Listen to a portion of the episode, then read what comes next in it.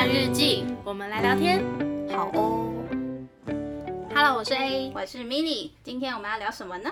我们今天来聊聊国外交友这回事。没错，我觉得我们可以先稍微有一个小前提，就是国外交友这件事情，我们所谓的交友比较像是呃去认识一个新的人，就是因为我知道有些人可能去国外交友，他会希望可以让自己英文变好，对，所以可能会希望就是。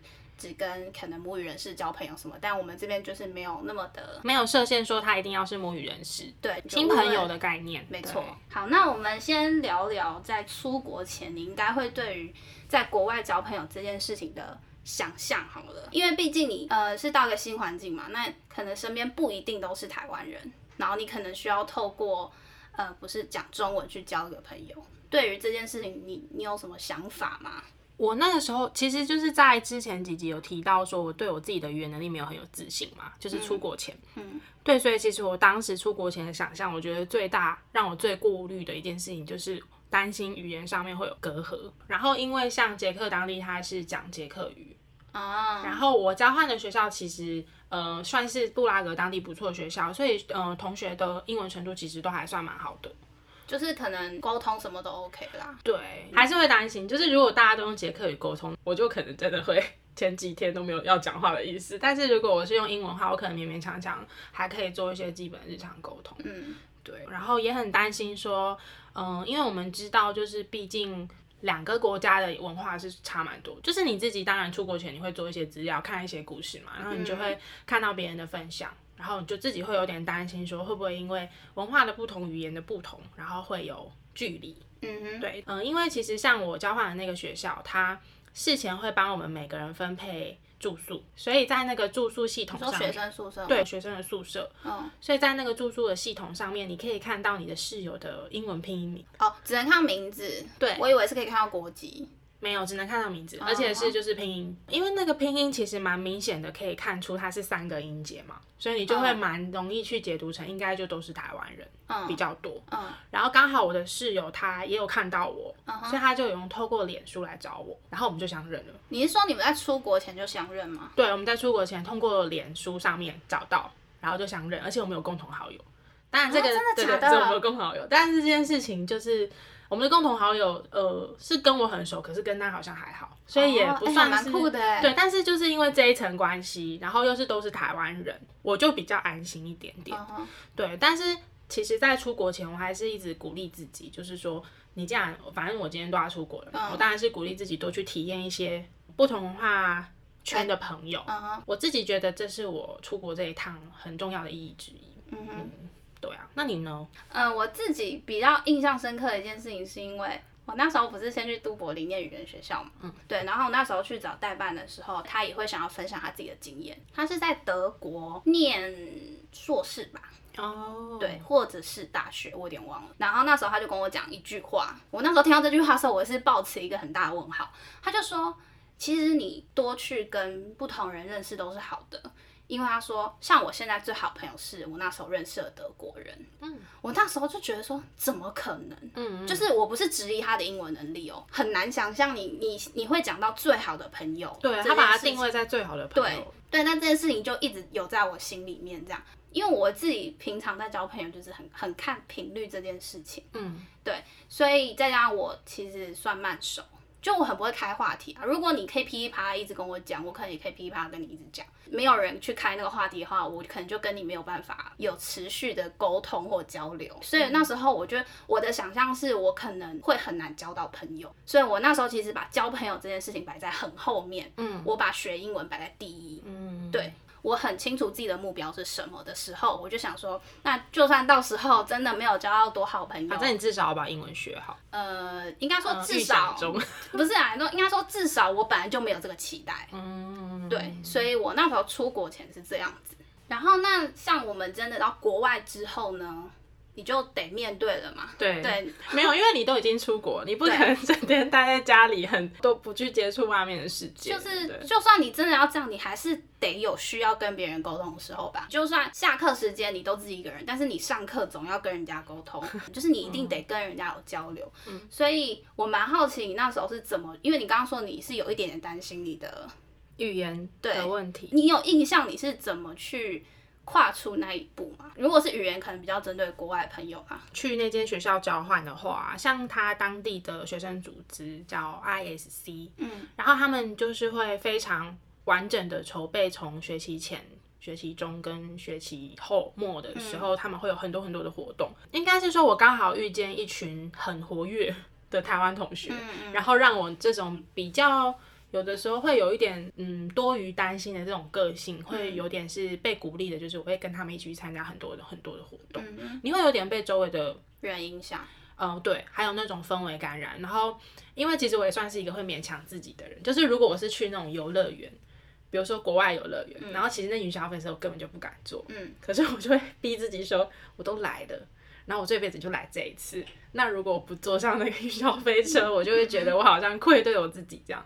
所以当时在国外有一点点类似这种心情，是我都出来了，嗯、那如果我不去多多的创造一些体验，创造一些回忆，回忆我会觉得很可惜。嗯，对，所以其实当时我还蛮乐于去参加学校参那个举办的那些活动。有一个活动有点类似那种探索布拉格市区，它会有点像闯关游戏，然后每一关会有关注，然后你们是一个团队，然后那个团队它是随机分组的，所以你很有可能会跟来自各个国家的同学。在同一组，那我觉得蛮有趣的。可是，一开始其实也很紧张，因为你自己就是心里忍不住会想要跟，比如说认识的台湾同学同一组。哎、欸，你那时候已经有认识他，除了室友之外，你已经有认识台湾同学？就是可能就是隔壁间啊，隔壁间，因为就是因为我们的宿舍其实台湾同学几乎都是住在同一栋。哦，oh. 对，然后因为其实台湾人蛮热情的啊，就是你也知道，就是到一个异地，你就是大家会开始呼朋引伴，uh huh. 还蛮明显。然后呃，我们在出国到布拉格之前就已经有一个脸书的社团，就是大家一直在互相的。呃，加入就是还还有哪些同学是也是到同一间学校交换，嗯、然后都会在那个脸书社团互相分享讯息。哦，那蛮好，蛮好的，互助社的感觉。对，之类。然后你可能就是在到之前，然后就会有人帮你同步转播说目前那边的状况。哦，对我以为你说有人帮你同步转播啊，那个叉叉叉已经来到布拉格喽。哎，是真的会爆哎、欸，真的假的？真的会爆。然后因为当时就是在香港转机会。啊，那个时候是是不是遇到什么反送中运动？对，嗯、所以所以当时就是在香港转机，会有有点担心说会不会能够顺利转机，然后一样也是有香港转机的同学，他们就会提前在社团汇报说，就是目前是 OK 的这样。对，然后所以就是除了刚刚讲到的探索布拉格之旅，还有另外一个蛮经典的活动就是文化周。嗯哼，然后文化周的话，就是由学生学生组织他们会去分配说。当周是哪几个国家要呃去为大家介绍自己的国家嗯哼然后我们可能就是比如说法国、台湾的同学就要在当天的活动日，就是为大家带来表演，还要表演，对，还要表演。然后像我们当中有同学会二胡。他就约去表演，可是他哪来的二胡？他好像他好像直接扛来布拉格，他就为了那个文化周，没有把二胡带去。我是不确定他是为了文化周，但是他觉得每天都需要练习。我觉得好像是啊，因为他感觉是蛮厉害的。对，然后除了就是表演之外，还必须要准备代表性的料理。嗯，然后在我们当中有几位同学很会做菜，嗯，然后好像是他们在活动日前就已经尝试有做过葱油饼。嗯，所以他们就自己去买了葱，买了面粉，然后连面团都是自己擀。我觉得很厉害，很厉害，因为而且听说擀那个面团超累。我我自己过往的葱油饼经验就是直接买那种冷冻的，所以我觉得可以直接你知道从头开始做，我觉得很厉害。因为我印象中布拉格华人的超市好像真的是比较少。那到底要做几份？你们要怎么去评估那个量？我觉得其实有一点难抓，因为我先把前面讲完好了，哦、就是没有，就是葱油饼。然后因为当中有几个同学他们就是很会做菜，然后其实我只是去帮忙的角色，就是对，即使我对厨艺也很有兴趣，可是那天完全就是无用武之地，因为他们真的二厨的概念。对，我就是帮忙切切东西啊，嗯、然后他们都很厉害。嗯、然后而且我们葱油饼里面还有包包馅。包鲔鱼罐头，好像还包玉米罐头，还有就是 cheese，就很好吃。你刚刚讲到那个量的问题，就是其实量不好抓，因为我们也不确定当天会来参加活动的同学有几个。嗯。可是你知道那几道都超热门呢，我们还有准备珍珠奶茶。嗯。然后因为珍珠奶茶很有名。对。而且在布拉格当地，就是近几年，我是听我的 buddy 讲，就是珍珠奶茶的店在布拉格是像雨后春笋一样，这样是一直开，突然变很流行。对，然后当然大家听过就是康拜，康拜就是在当地蛮有名的店。哦。哦，你知道我第一次，我刚吓死，我以为你要跟大家介绍康拜是什么。康拜就是康拜珍珠奶茶，就是台湾的珍珠奶茶店。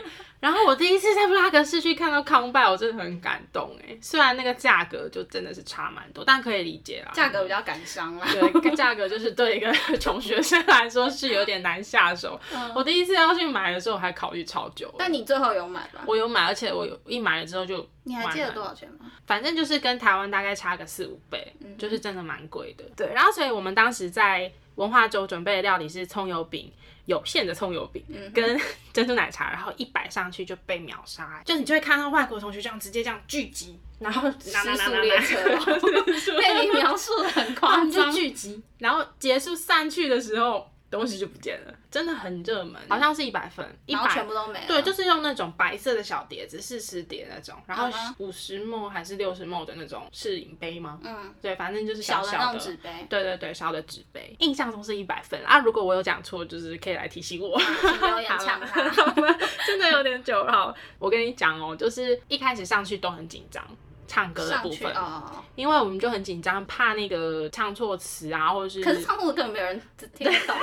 你担心什么？我会想说我在担心什么，然后我们就上去唱啊。而且因为你知道，我本人唱歌也是算还 OK 嘛，就是 我不想接话，是吧？反正我不知道，下面留言好，没关系，我本人唱歌也是蛮有兴兴趣的。然后反正我们就上去唱，嗯。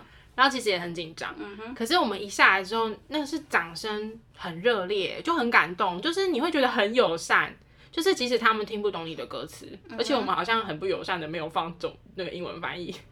哦，所以有些人会放吗？好像。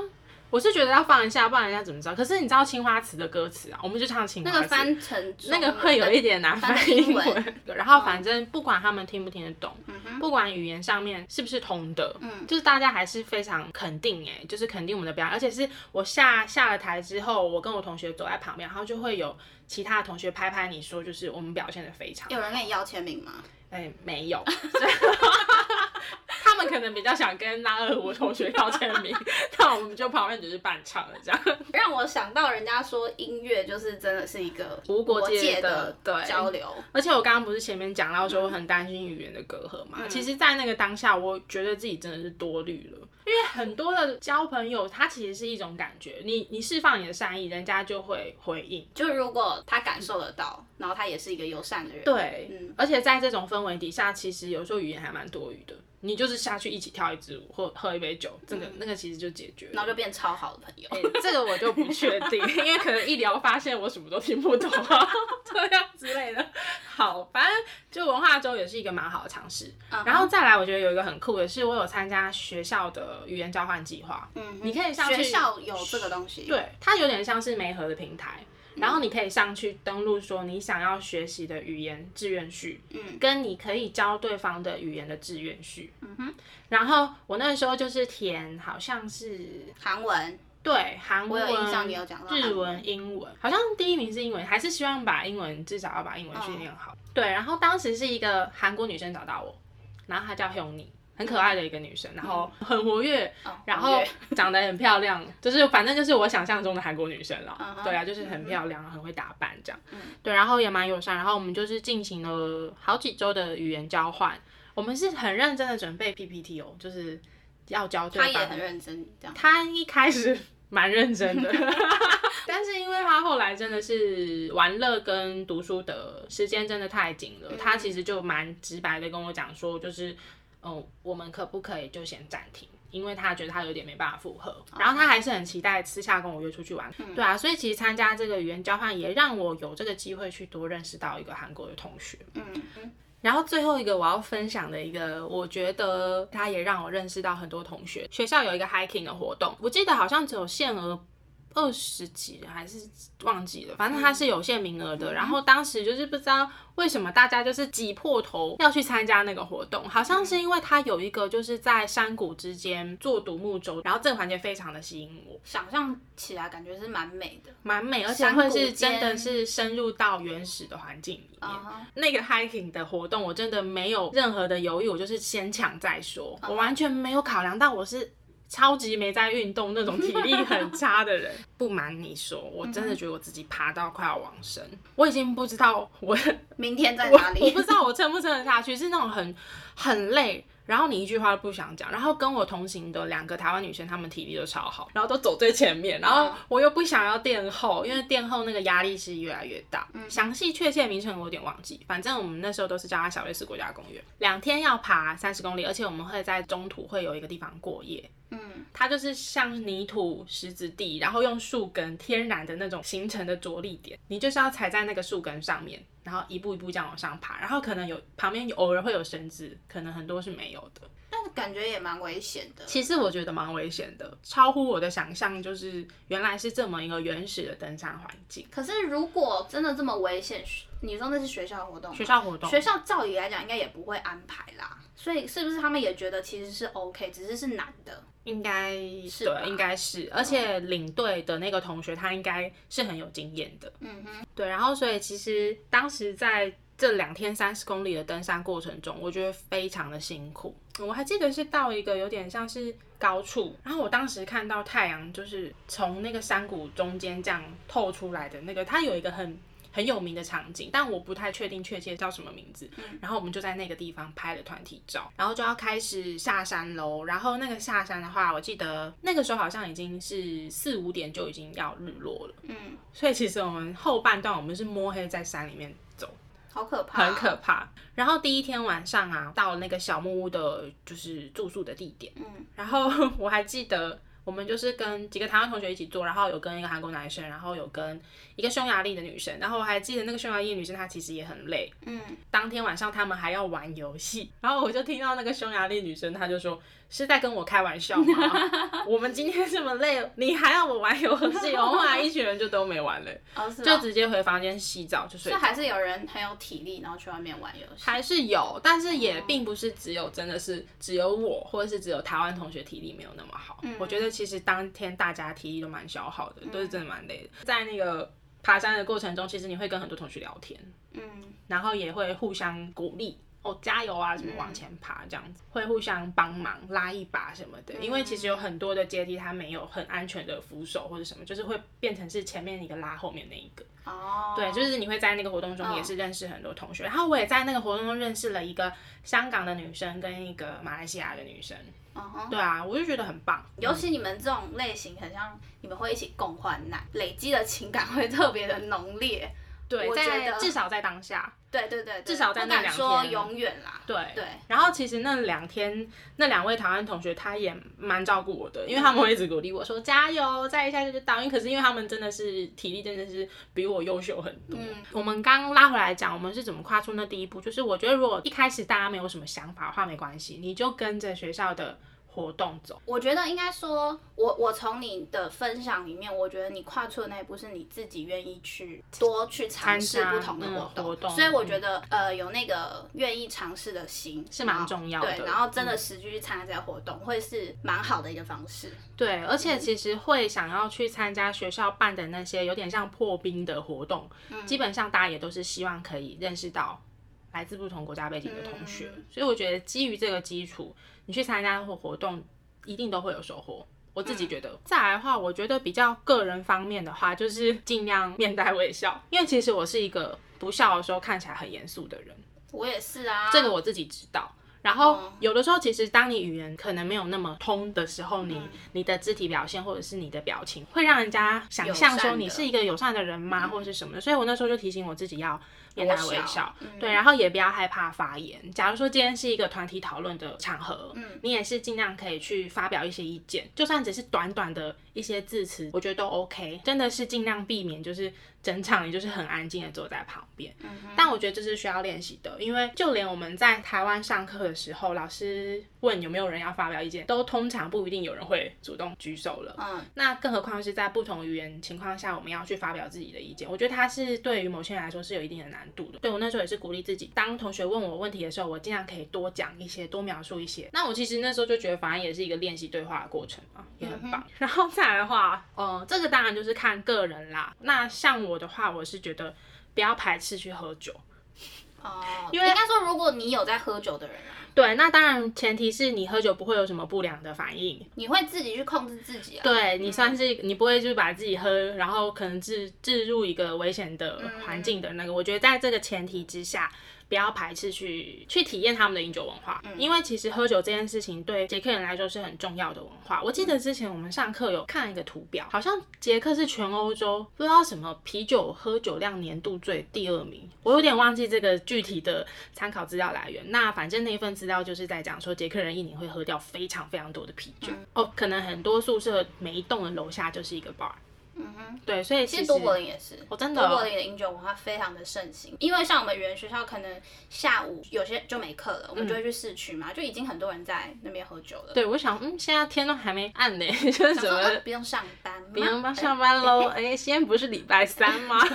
之类的。因为在我自己感觉，比如说我之前有在上班，嗯，那我们会觉得哦，喝一点酒。或是出去玩，可能就是礼拜五晚上，嗯、但那边好像没有这个很具。他们每一天都是礼拜五晚上，对，每天都是礼拜五晚上。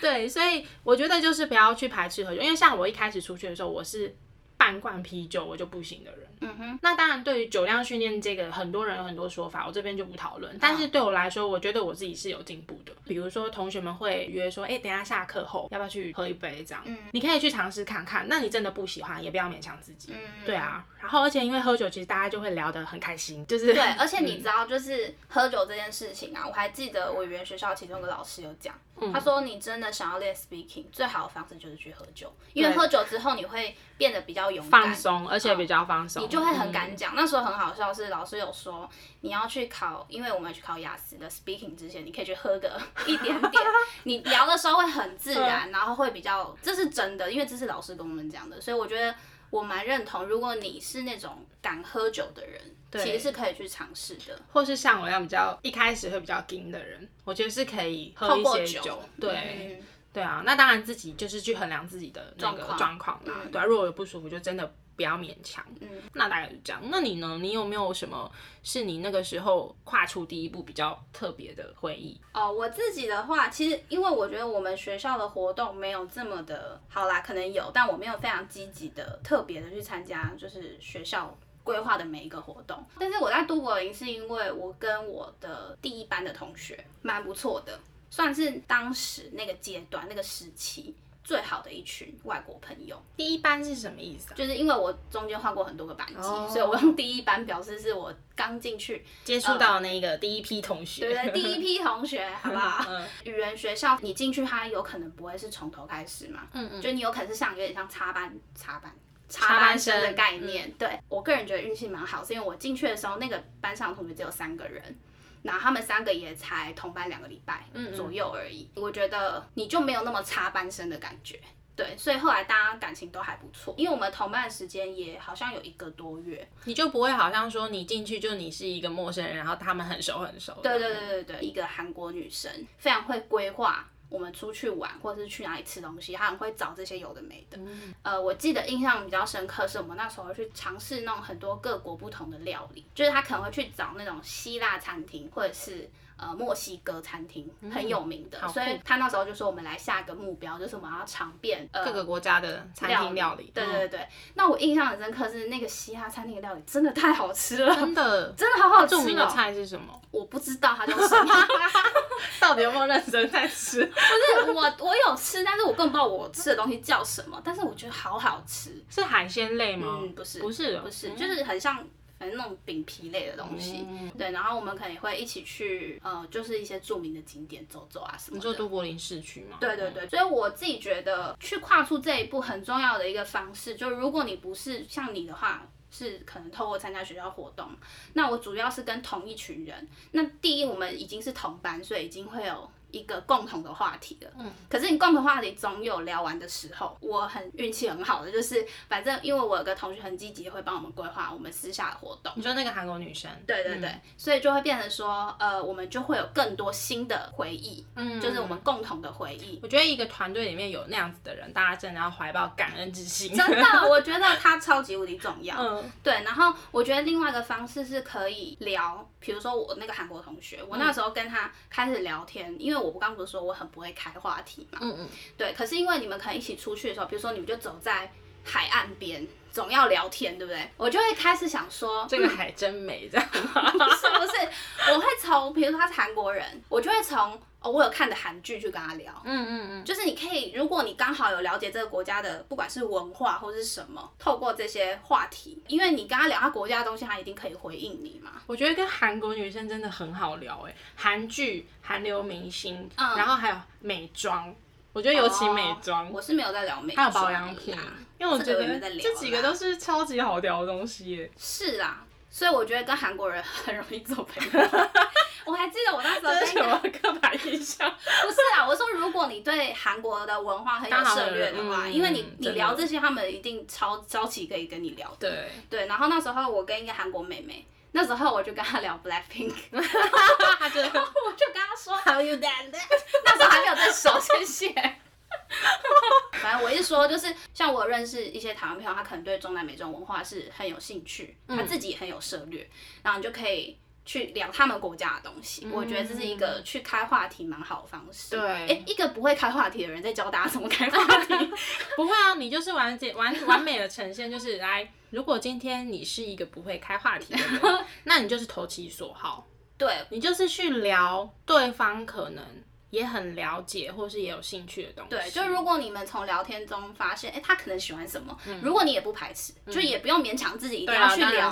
对，所以我觉得。就是分享给大家啦，嗯、就是没有一定这个方法非常好或什么的，但我自己是觉得这是一个方式。嗯，对。而且其实我觉得你刚刚讲到那个点是，假设今天你对韩国文化也有一定的热忱，嗯，身为那个文化的来的同学，他们一定也会很开心。对对对。所以其实当那个对话是很友善的，然后我知道别人很喜欢我国家文化，我就会越愿意去分享其他更多给这个同学知道。嗯它会形成一个很好、很良好的沟通，而且我有发现，当我去跟他讲韩国的东西的时候，他会试着跟我聊他所知道的台湾，他有认识什么，嗯，嗯，这时候你就可以分享你知道的台湾给他，对，就是。